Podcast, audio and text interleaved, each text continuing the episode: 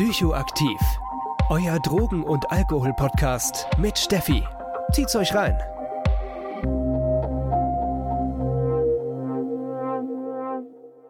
Ja, herzlich willkommen an alle und willkommen bei einer neuen Folge Psychoaktiv Podcast. Ja, ich glaube, es ist echt schon Ewigkeiten her, dass ich mal wieder alleine eine Podcast-Folge aufspreche. Und ich freue mich da mega drüber. Ich habe ganz viel neue Technik und die muss ich jetzt auch erstmal lernen. Deswegen ist es auch ganz praktisch, dass ich jetzt erstmal wieder alleine in meinem Kleiderschrank sitze und mich ein bisschen mehr damit auseinandersetze. Bevor wir aber losstarten, möchte ich mich erstmal sehr, sehr, sehr stark bei allen bedanken. Es ist für mich unglaublich, was die letzten Monaten passiert ist. Mein Podcast hat fast die doppelte Reichweite erlangt, also es ist einfach explodiert seit August. Es gibt so viele neue Hörerinnen und Hörer, die möchte ich erstmal alle hier begrüßen an dieser Stelle. Und ich habe äh, fast 5000 Spotify-Follower. Da bin ich mega dankbar für. Also der Podcast wächst die ganze Zeit und es macht mich wirklich äh, sehr glücklich, dass das Thema so gut ankommt und dass sich so viele Menschen eben auch mit dem Thema beschäftigen. Also wirklich vielen Dank dafür. Und alle, die mir eben auch folgen oder auch Rezensionen auf Apple Podcast schreiben, danke, danke, danke. Ich wurde in diesem Rahmen tatsächlich auch öfters gefragt, ob man mein Projekt ein bisschen unterstützen kann. Und ich habe da äh, länger drüber nachgedacht und habe im Prinzip einen Unterstützungslink jetzt eingerichtet, den ich auch in die Show Notes verpacke. Schauen wir uns doch einfach mal das Thema von heute an. Und zwar geht es heute um sexuelle Funktionsstörungen und was dieses Thema mit Substanzkonsum oder Abhängigkeitserkrankungen zu tun haben kann. Über das Thema habe ich erst Referat gehalten, deswegen fand ich das sehr, sehr naheliegend, das eben auch in den Podcast zu verarbeiten und euch an dem Thema teilzuhaben, äh, teilhaben zu lassen. Denn ja, es ist ein Thema, wo leider viel zu wenig drüber gesprochen wird und ja, wo einfach drüber hinweggeschwiegen wird. Und das finde ich ja sehr tragisch oder auch sehr traurig und dementsprechend wollte ich in die Richtung erstmal mehr aufklären. Ja, warum wird da so wenig drüber gesprochen? Das finde ich schon mal erstmal eine sehr spannende Frage, weil als ich mich damals auf, an die Recherche gemacht habe für mein Referat, war ich erstmal erstaunt, wie extremst wenig es zu diesem Thema gibt. Es fängt schon damit an, dass es in Deutschland kaum Studien gibt zu dem Sexualverhalten der Bürger und Bürgerinnen in Deutschland. Und das finde ich schon mal total crazy, weil in anderen europäischen Ländern ist das wirklich Standard und schon seit vielen Jahren, dass eben großflächige Studien angesetzt werden, um einfach erstmal das Sexualverhalten ähm, zu erfragen. In Deutschland machen wir das tatsächlich erst seit 2017. 2017 gab es nämlich die Pilotstudie Liebesleben, wo dann sozusagen die ersten Menschen schon mal befragt worden sind. Und seit 2020 gibt es jetzt die GESIT-Studie. Die GESIT-Studie steht für Gesundheit und Sexualität in Deutschland, wo das eben noch deutlich großräumiger befragt wurde. Davor gab es, glaube ich, glaube ich, 20 Jahre oder so keine großflächigen deutschlandweiten Studien zu Sexualverhalten, was meiner Meinung nach schon ziemlich viel sagt. An sich stützt sich diese Podcast-Folge heute hier auf zwei Bücher. Und zwar einmal das Buch Sexuelle Funktionsstörungen bei Frauen. Das ist wenigstens 2018 neu aufgelegt worden ähm, und wurde eben ja erneuert bzw. neu nachrecherchiert. Das Gegenstück zu diesem Buch ist Sexualstörungen des Mannes. Das ist das zweite Buch, auf das sich ähm, diese Podcast-Folge hauptsächlich stützt. Und das ist halt schon krass, weil das wurde tatsächlich seit 2000 nicht mehr angefasst. Also das ist einfach nicht mehr neu aufgelegt worden, nicht mehr aktualisiert worden. Und das ist schon ein bisschen traurig. Also es sind natürlich nicht die einzigen Bücher, aber trotz allem gibt es allgemein wirklich nicht sehr viele Bücher zu dem Thema, die sich mit Sexualstörungen auseinandersetzen.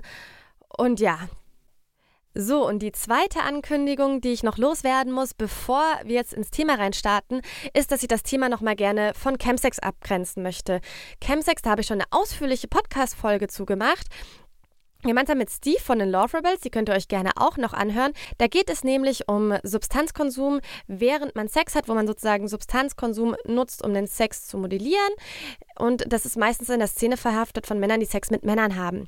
Das ist ein bisschen was anderes, beziehungsweise passt es nur teilweise auf das Thema, was wir heute haben. Also wenn ihr euch besonders für Chemsex interessiert, könnt ihr euch einfach die Folge anhören von mir und Steve.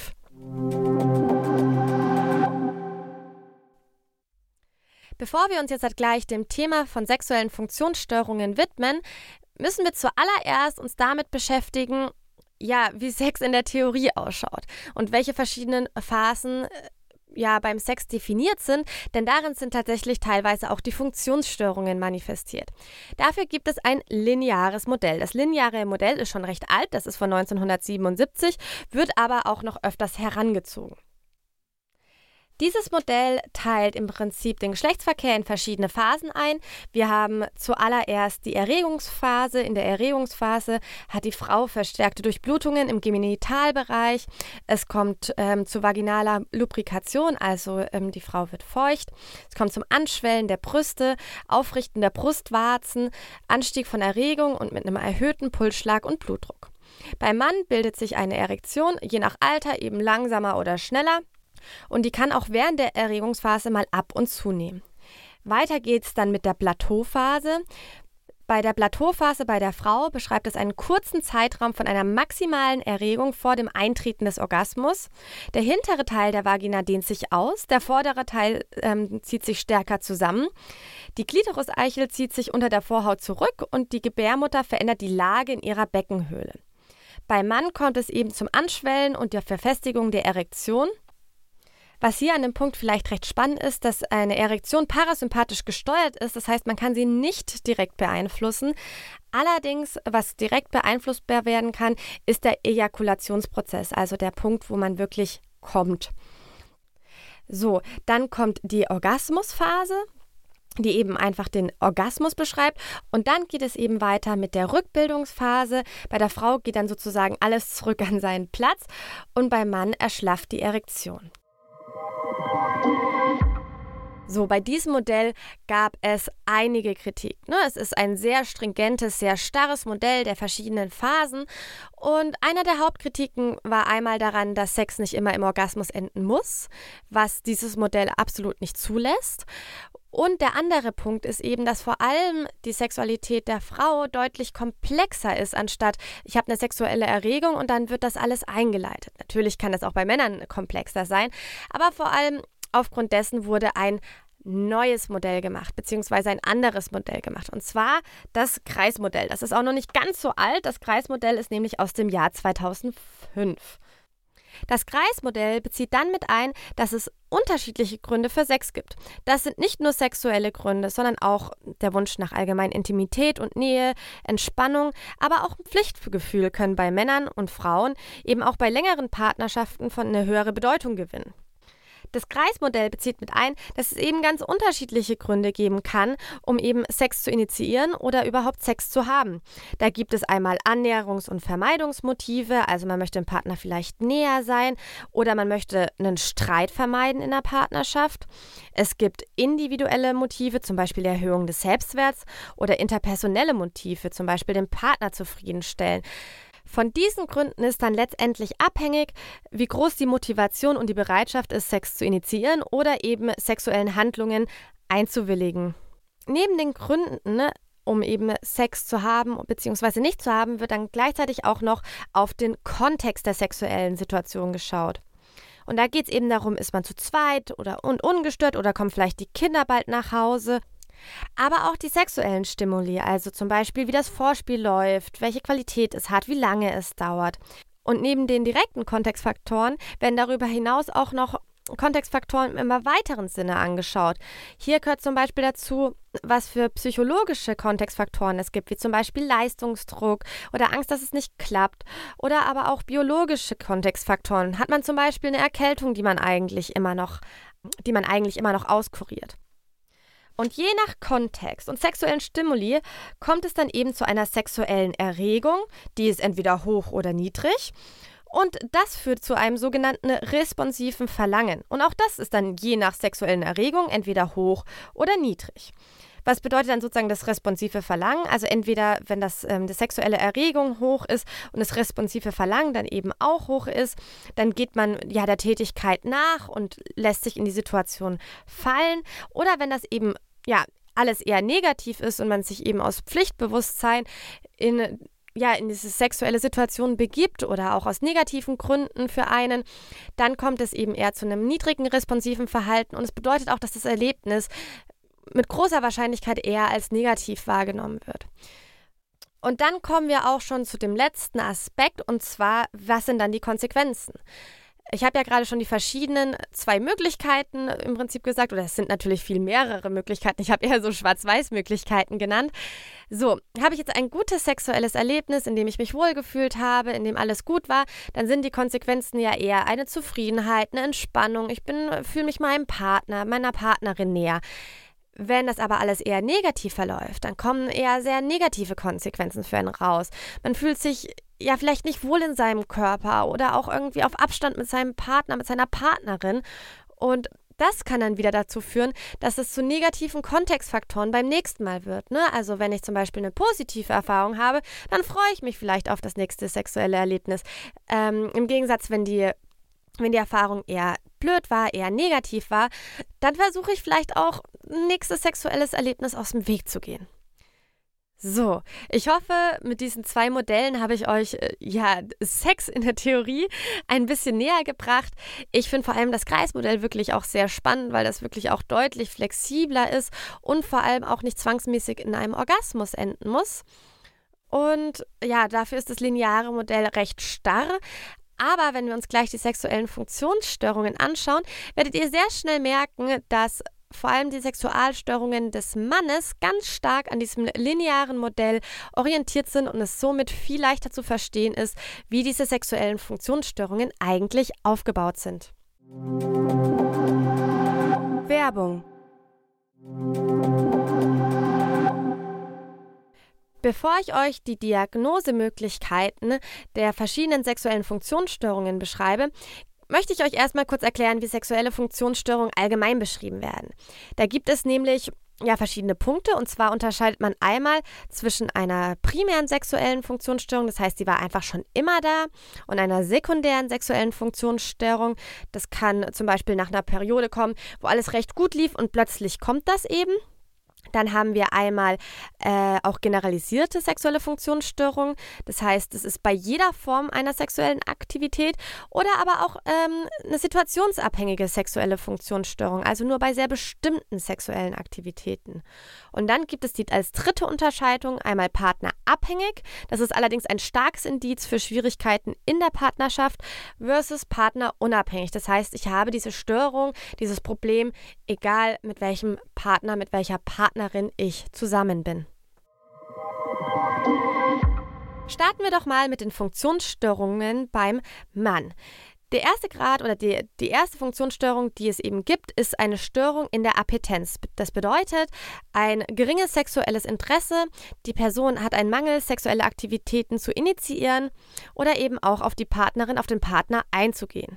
Eine Appetenz kann sich auch in einer sexuellen Abneigung äußern. Das heißt, man hat ein deutlich unangenehmes Gefühl bis hin zu einem Ekel, nur bei der Vorstellung, eine sexuelle Beziehung zu führen. So, und wie er jetzt halt vielleicht gesehen hat, ist sozusagen die Störung der Appetenz eine Störung der ersten Phase nach dem linearen Modell. Die zweite sexuelle Funktionsstörung ist in der Phase der Erregung. Und das sieht im Prinzip so aus, dass die Erektion sich nicht ähm, genug entwickelt oder nicht stark genug entwickelt für die gewünschte sexuelle Aktivität. Bei Störungen in der Regung heißt es im Prinzip, dass die Erektion sich nicht stark genug entwickelt für die gewünschten sexuellen Aktivitäten. Allerdings ist es meistens so, dass es während dem Vorspiels, während der Annäherung ähm, noch eine ausreichende Erektion vorhanden ist und dann an dem Moment, wo man eindringen möchte, also im Moment der Vereinigung, erschlafft sie eben und kann so, wird und somit wird eben das Eindringen verhindert. Bevor man natürlich hier eine sexuelle Funktionsstörung diagnostizieren kann, muss auf jeden Fall organische Ursachen ja ausgeschlossen werden. Außerdem kann es zu einer Dyspareunie kommen, das ist allerdings bei Männern sehr selten und das ist eben starke Schmerzen während des Sexualverkehrs. So, die nächste Sexuelle Funktionsstörung ist in der Phase des Orgasmus. Da kann es einmal zu einem sehr frühen Samenerguss kommen. Das bedeutet, dass die Person kaum oder gar keine Kontrolle über den zeitlichen Ablauf des Ejakul Ejakulationsprozesses hat. Die nächste sexuelle Funktionsstörung, die man bei einem Mann diagnostizieren kann, ist in der Phase des Orgasmus. Da kann es einmal zu einem frühen Samenerguss bekommen. Das bedeutet, dass die Person kein, keine oder kaum Kontrolle hat über den zeitlichen, zeitlichen Ablauf des Ejakulationsprozesses. Meistens kommt es tatsächlich als primäre Störung vor. Kommt es als sekundäre Störung vor, liegt es meistens daran, dass man eine lange Zeit sehr, sehr selten Geschlechtsverkehr hatte und dementsprechend eben die Kontrolle über seinen Samenerguss deswegen verloren hat. Für diese Diagnose ist es sehr, sehr wichtig, auch die subjektive Zufriedenheit und die eigene Einschätzung des Problems durch den Mann und durch den Partner oder die Partnerin festzustellen weil das eben auch eine große Rolle spielt, liegt das jetzt halt eben daran, dass zum Beispiel der Mann sehr hohe Ansprüche an sich selbst hat. Ne? Eine Erektion oder ein Samenerguss darf erst nach so und so und so vielen Minuten kommen und vielleicht stört es die Partnerin oder den Partner gar nicht so stark. Und dementsprechend ist es auch hier sehr, sehr wichtig, eben ja in Kommunikation zu treten und auch eben das Problem gut zu erfassen. Im Gegenteil zum frühen Samenerguss gibt es eben auch noch den stark verzögerten oder auch ausbleibenden Orgasmus. Das bedeutet im Prinzip, dass der Mann erst nach sehr, sehr langer Zeit oder gar nicht kommt. Und hierfür kann es wirklich verschiedene Ursachen geben. Einmal kann es äh, aufgrund einer massiven Gehemmtheit sein oder auf einer Bindungsangst oder dass man eben ja sehr spezielle sexuelle Fantasien hat, die eben in dem Sex nicht erfüllt werden und es dem deswegen super schwer ist, auch irgendwie in dem Rahmen zu kommen. Aber natürlich kann auch der Missbrauch von Alkohol und Psychopharmaka dazu führen und darüber werden wir später auch nochmal genauer reden. Als letzte ja, sexuelle Funktionsstörung, obwohl das so in den Diagnosen gar nicht festgehalten wird, aber es wird sozusagen in Symptomen beschrieben, ist sozusagen in der Phase der Entspannung eine nachorgastische Verstimmung. Das heißt, man hatte Sex, man hatte einen Orgasmus, aber reagiert da eher sehr negativ drauf mit Gereiztheit, innerer Unruhe, Schlafstörung bis hin zu Depressionen Weinanfälle und einem ja, Missempfinden, komischen Empfinden im Genitalbereich. Schauen wir uns doch mal die Sexualstörung bei Frauen an. Hier habe ich tatsächlich nicht wie bei den Männern die ECD-10 herangezogen. Die ECD-10 ist sozusagen unser Diagnosesystem in Deutschland, sondern die DSM-5. Die DSM-5 ist sozusagen das Diagnosesystem für psychische Erkrankungen aus den USA. Warum habe ich das gemacht? Wir stehen kurz davor, dass die ECD-11 herauskommt und da wird sich recht viel ändern bei den Diagnosen bei den Frauen. Und deswegen fand ich es sinnvoller, mehr auf die Diagnosen von der DSM-5 zu schauen, denn die ICD-11 wird sich ziemlich stark, geht man auf jeden Fall davon aus, eben an der DSM-5 orientieren. Und deswegen, äh, ja, stelle ich die Diagnosen von der DSM-5 vor, weil die wahrscheinlich deutlich länger aktueller bleiben, als wenn ich jetzt die alten Diagnosen von der ICD-10 vorstelle. Genau, lange Rede, kurzer Sinn, starten wir rein. Als erste Diagnose bei Frauen gibt es eine Störung des sexuellen Interesses bzw. auch der Erregung bei Frauen. Und davon müssen mindestens drei der folgenden sechs Kriterien fehlen oder wirklich stark vermindert sein. Diese Kriterien sind einmal die Interesse an sexuellen Aktivitäten, zweitens auch die sexuellen Fantasien oder Gedanken, Drittens eine geminderte oder fehlende Initiative zu sexuellen Aktivitäten und auch die Empfänglichkeit gegenüber Initiativen des Partners oder der Partnerin. Viertens die sexuelle Erregung oder Lust bei sexuellen Aktivitäten bei mindestens 75 Prozent der sexuellen Begegnungen fehlt oder ist stark vermindert. Es gibt ein fehlendes oder vermindertes reaktive Interessen bei jeglichen internen oder externen sexuellen Reizen. Das heißt, man ist wie immun gegenüber sexuellen Reizen. Das macht in einem nichts. Und aber die genitale und nicht genitalen Empfindungen bei sexuellen Aktivitäten sind bei mindestens 75 Prozent der Begegnungen gemindert oder fehlen. Von diesen sechs verschiedenen Items müssen eben drei vermindert oder äh, vermindert sein oder eben fehlen. Eine weitere sexuelle Funktionsstörung ist die weibliche Orgasmusstörung.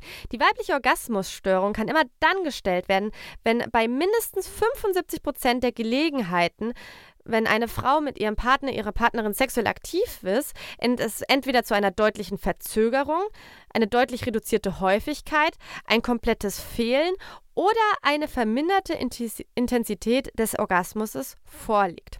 Hierbei ist es wirklich wichtig darauf zu achten, dass eben auch ja die Frau richtig stimuliert wurde. Denn es ist nun mal so, dass viele Frauen nicht durch reine Penetration kommen und eben auch zusätzlich ja klitorale Stimulation brauchen.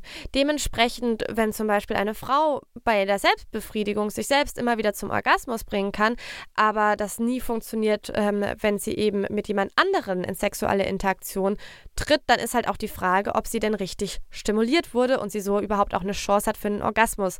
Weil wenn dem nicht so ist, liegt keine Orgasmusstörung vor.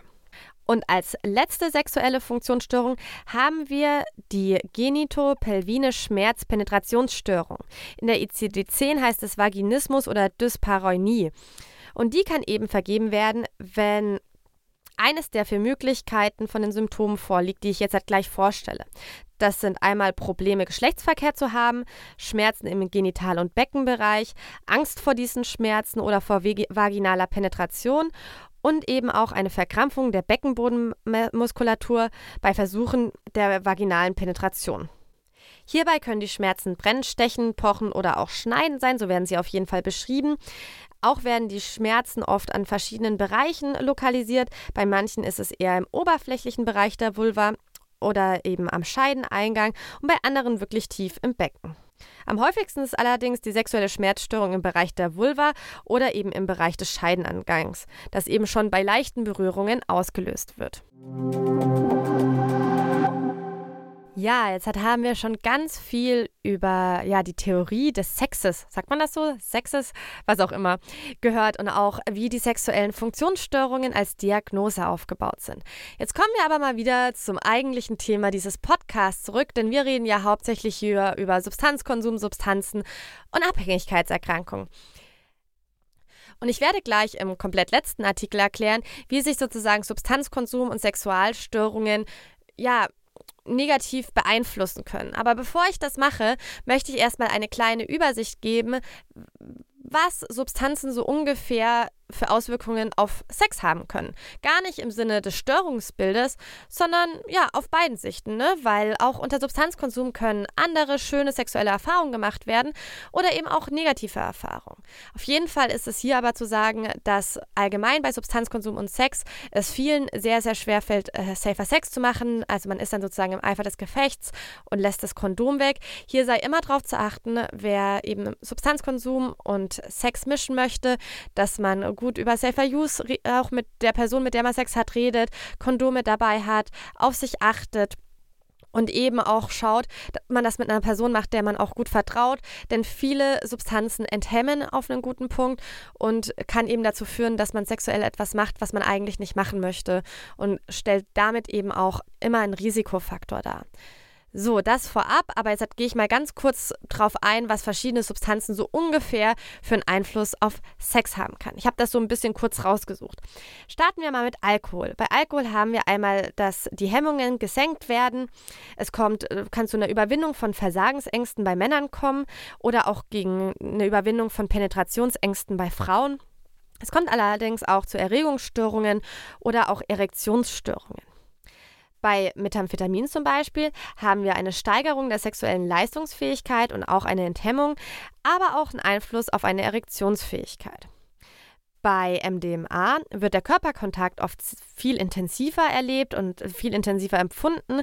Es gibt einen deutlich gesteigerten Wunsch nach Nähe, allerdings ist auch die Potenz meist stark gemindert. Bei Poppers haben wir eine kurzfristige Schmerzunempfindlichkeit, eine Muskelentspannung, ein Abbau von Hemmungen und eine Luststeigerung beim Sex, ein Gefühl von Intimität und eben auch eine Sensibilisierung des Tastsinns. Bei Ketamin ist es ähnlich wie beim leichten Alkoholrausch bei niedrigen Dosierungen. Es kommt zu einer Schmerzunempfindlichkeit und wird dementsprechend auch oft dafür eingesetzt, wenn es zu schmerzvolleren Sexpraktiken kommt, wie zum Beispiel Analsex oder Fisten. Bei Amphetamin wird zum Beispiel oft berichtet, dass man sehr, sehr lange braucht, bis man zum Orgasmus kommt.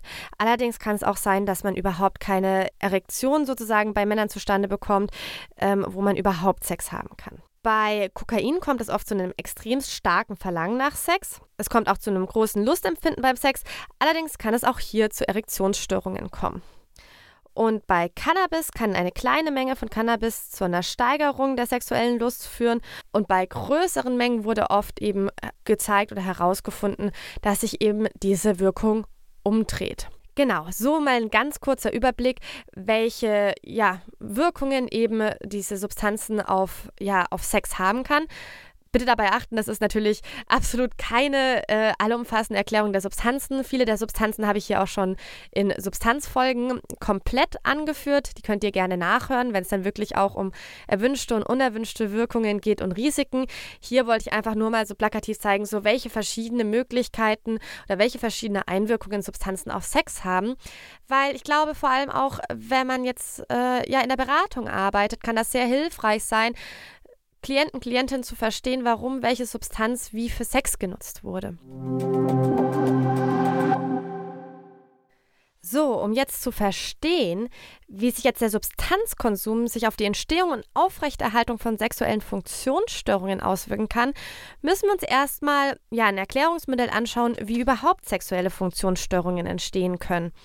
Und um das zu machen, habe ich ein psychosoziales Erklärungsmodell mitgenommen, das eben entworfen wurde, um genau das zu erklären. Und da werden eben im ersten Punkt erstmal prädisponierende Faktoren angeschaut. Was sind prädisponierende Faktoren? Das kann man sich so ein bisschen vorstellen wie ja begünstigende Grundlagen. Ich will jetzt nicht sagen positive Grundlagen für was Negatives, aber wie so ein Boden, auf dem eine sexuelle Funktionsstörung sich entfalten kann.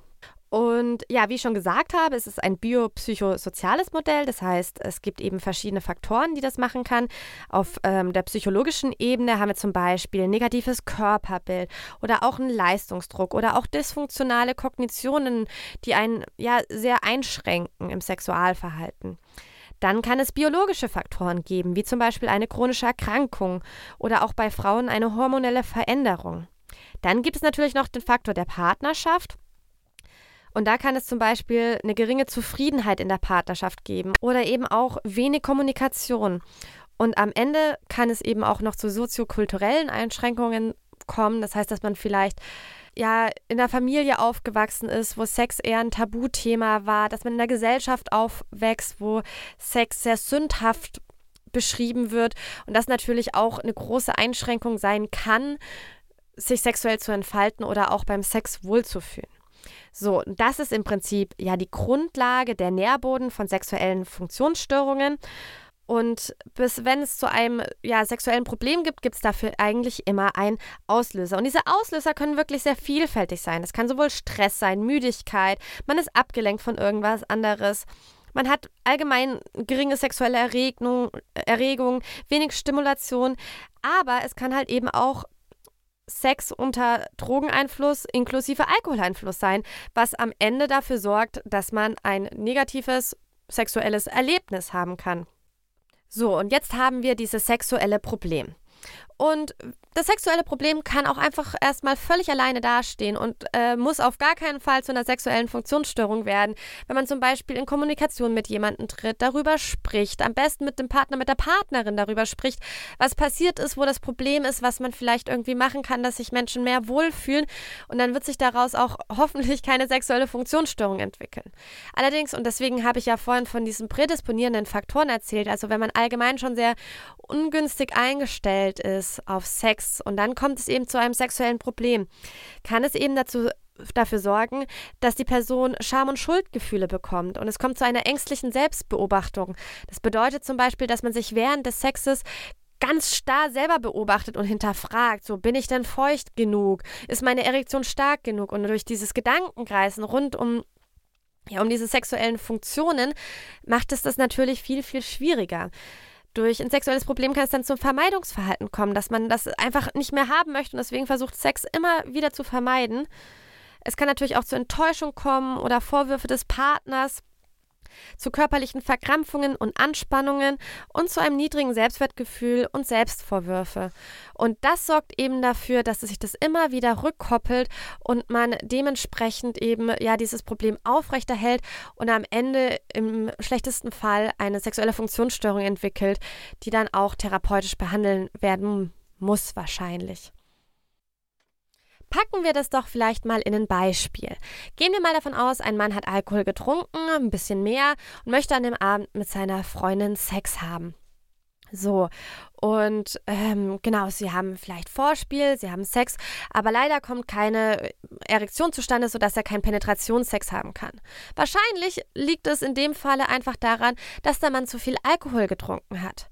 Es kann aber jetzt dazu führen, dass er das alles auf sich selbst münzt. Also, dass er sagt, er sei schuld daran für sein sexuelles Versagen und sehr, sehr hart dafür ist. Daraus entstehen Ängste, dass es vielleicht beim nächsten Mal wieder so sein könnte. Und er fühlt sich sehr, sehr unsicher. Er schafft das nicht, mit seiner Frau, seiner Freundin darüber zu reden. Und beim nächsten Mal, wenn er wieder Sex haben möchte, dann kriegt er so ein bisschen Schiss und dann trinkt er vielleicht bei dem Date mit seiner Frau wieder ein bisschen mehr, weil er schon Angst hat davor, dass es bald wieder Sex geben könnte. Und er könnte ja schon wieder keine Erektion bekommen. Und ja, er trinkt wieder zu viel und es kommt schon wieder keine richtige Erektion zustande und er kann wieder keinen Penetrationssex haben. Und so ne, könnt ihr euch vorstellen, wie sich so ein Teufelskreis bilden kann, wo man das Gefühl hat, dass sozusagen, äh, also eigentlich ist der Substanzkonsum der Auslöser gewesen, warum es überhaupt zu sexuellen Problemen gab, aber hat sich dann sozusagen mit reingeschlichen in so einen Teufelskreis, dass er dann immer wieder gegen die Ängste, gegen das Unwohlsein genutzt worden ist, in der Hoffnung dann überhaupt sozusagen, ja, genug Mut in dem Sinne zu haben, Sex zu haben. Wenn wir jetzt zum Beispiel auch noch ein anderes Beispiel anbringen, nehmen wir an, eine Frau hat ja einen neuen Partner und ist da so ein bisschen ja nervös, ist ihr erster Partner und sie hatte eigentlich auch noch nicht so viel Sex vorher und nicht so viel Erfahrung, wenn ihr Partner erfahrener ist und ja, sie ist nervös in der Partnerschaft und es kommt zum ersten Sex.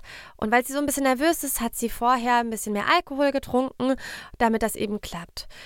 Durch den Alkohol kommt es zu einer Enthemmung und ja, die Frau gibt sich dem Sex dahin, aber es fühlt sich am Ende, am nächsten Tag, wenn sie wieder nüchtern ist, eher an wie so ein Kontrollverlust. Und dass das irgendwie alles nicht so ganz 100% war, wie sie das wollte, einfach weil sie auch sehr betrunken war. So, das sorgt leider dafür, dass sie wieder noch mehr Angst und Schamgefühle hat aufgrund dieser sexuellen Erfahrung. Und beim nächsten Mal, wenn Sex wieder ansteht, versucht sie auch hier gegen die Angst und Schamgefühle anzutrinken und schafft es so leider nicht, ja, positive Erfahrungen im sexuellen Erleben zu machen, weil sie eben nicht nüchtern auch rangeht und das versucht gemeinsam mit ihrem Partner, mit ihrer Partnerin zu ja, zu experiencen, sondern versucht eben gegen diese unwohlen Gefühle Substanzkonsum einzusetzen. Das waren jetzt halt einfach mal zwei äh, plakative Beispiele. Da gibt es natürlich auch noch ganz andere Dinge, aber ich wollte das einfach mal so ein bisschen ja, illustrieren bzw. darstellen, wie sowas ausschauen könnte in der Praxis. Aber natürlich gibt es da auch andere Funktionen. Ich meine, so individuell die Menschen sind, so individuelle Möglichkeiten gibt es.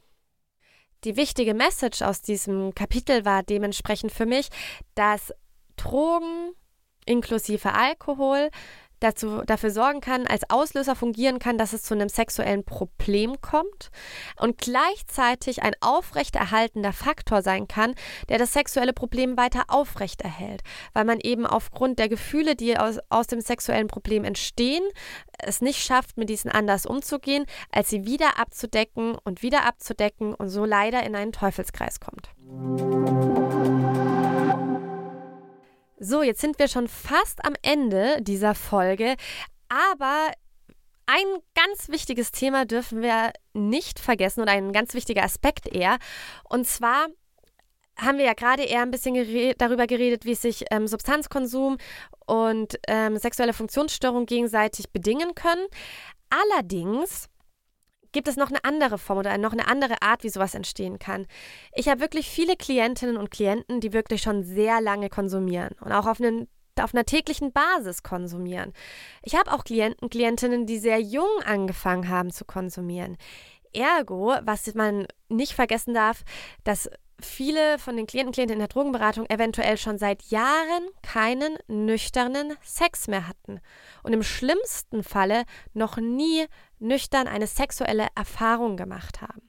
Und wenn sich dann aus dem Substanzkonsum ein Problem entwickelt, und kann sein, dass sie vorher nicht gar kein sexuelles Problem wirklich wahrgenommen haben. Aber geht es jetzt darum, sozusagen sich aus dem Substanzkonsum herauszuentwickeln, sich vielleicht sogar für eine Abstinenz zu entscheiden, ist Sex oft ein sehr ja auch ein, Thema, was mit sehr viel Ängsten behaftet ist, weil man ja noch nie Erfahrung gemacht hat, nüchtern, wenn man eben keine Enthemmung hinten dran hat. Und ja, ich habe oft das Gefühl, innerhalb der Suchthilfe wird dieses Thema so ein bisschen vergessen. Ich muss ganz ehrlich sagen, als ich angefangen habe, in der Beratung zu arbeiten, das erste Jahr, habe ich das auch gar nicht aktiv so groß angesprochen. Ich weiß gar nicht unbedingt wieso. Ich hatte, glaube ich, das Gefühl, das ist so ein bisschen persönlich, das hat da keinen Platz. Aber man muss dazu sagen, ich habe eine Beratungsstelle oder ich arbeite in einer Beratungsstelle, wo meine Klienten, Klientinnen wirklich auch äh, sehr, sehr regelmäßig kommen können, wo durchaus Platz für solche Themen sind. Inzwischen mache ich es so, dass wenn ich sozusagen den anamnestischen Teil am Anfang habe, auch immer eine Sexualanamnese mache. Das mache ich jetzt bestimmt seit zwei Jahren ungefähr. Arbeite jetzt seit drei Jahren in der Beratungsstelle und ich war erstaunt und entsetzt zu einem Teil, was es da für riesengroße Probleme in diesem äh, Bereich Sex einfach gibt für viele Klienten, Klientinnen. Und das hatte wirklich ganz unterschiedliche, ja, ganz unterschiedliche Ursachen. Also wir hatten einmal wirklich erstmal eine Angst, also dass man überhaupt nicht die Überwindung hat, mit jemandem Sex zu haben. Aber was zum Beispiel auch öfters vorkam, dass ähm, Männer unter Substanzkonsum sehr lange Sex haben konnten. Ne? Wir haben vorhin über Amphetamin gelernt, dass äh, wenn man eine Erektion zustande bekommt, man sehr lange Sex haben kann. Und dann kommen diese Männer nach 10 bis 15 Minuten. Ne? Und dann äh, haben sie das Gefühl, sie sind irgendwie jetzt, sie würden voll schnell einen Orgasmus bekommen, eine Ejakulation bekommen und sie halten gar nicht mehr durch. Und dann geht sozusagen diese negativen Kognitionen gleich weiter, so man ist kein richtiger Mann mehr und so weiter und so fort. Und das führt sehr oft zu einem Vermeidungsverhalten. Und auch da war ich überrascht, wenn ich auch mit Menschen gearbeitet habe, die schon länger abstinent sind, wie lange diese Menschen zum Teil keinen Sex mehr hatten. Ne? Einfach weil sie das irgendwie nicht mehr gefühlt haben, weil sie große Ängste hatten und ja, dann einfach in die absolute Vermeidung gegangen sind und so leider keine, ja, kein, also ihr Sexualleben einfach nicht mehr gestaltet haben. Dementsprechend finde ich es super wichtig, das Thema Sex zum Thema zu machen in der Beratung, Schamgefühle nicht in der Beratung in dem Prinzip fortzusetzen, sondern ja, dem Ganzen auch eine Wichtigkeit zu geben und bei Bedarf auch an weiterführende Stellen weiter zu verweisen, wenn es zum Beispiel den Rahmen sprengt. Aber nicht einfach totzuschweigen, denn wirklich umso öfter ich das jetzt aktiv auch angesprochen habe, habe ich erstmal gemerkt, wie enorm riesig dieses Thema ist und wie viele sozusagen das als, ja, als, wie kann man das sagen, als Preis der Abstinenz sehen. Ich glaube, das trifft es ganz gut. So, ich habe jetzt halt meinen Drogenkonsum hinter mich gebracht. Ich bin jetzt abstinent, ich habe ein selbstbestimmtes Leben. Das ist doch schon mal was. Da muss ich mich doch jetzt halt nicht an meinem Sexualleben aufhängen. Und ich finde nicht, dass man das weiterführen sollte. Ja, das waren, glaube ich, nochmal klare Worte am Ende, aus meiner Sicht auf jeden Fall. Wir sind fertig. Wir haben heute mal wieder ein sehr suchttherapeutisches Thema gehabt. Mich würde wirklich interessieren, wie ihr das fandet.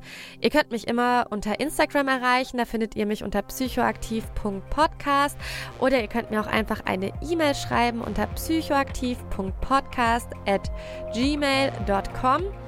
Ja, und sonst wünsche ich euch eine wunderschöne Zeit. Wir hören uns in zwei Wochen wieder und bis dahin, tschüss!